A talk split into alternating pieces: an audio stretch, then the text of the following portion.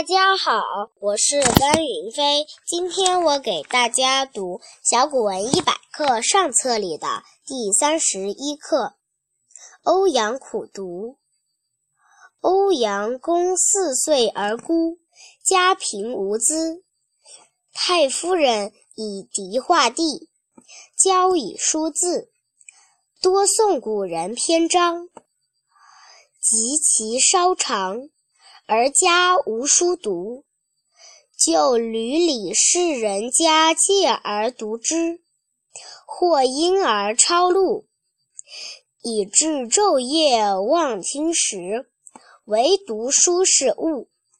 自幼所作诗赋文字，下笔已如成人。谢谢大家。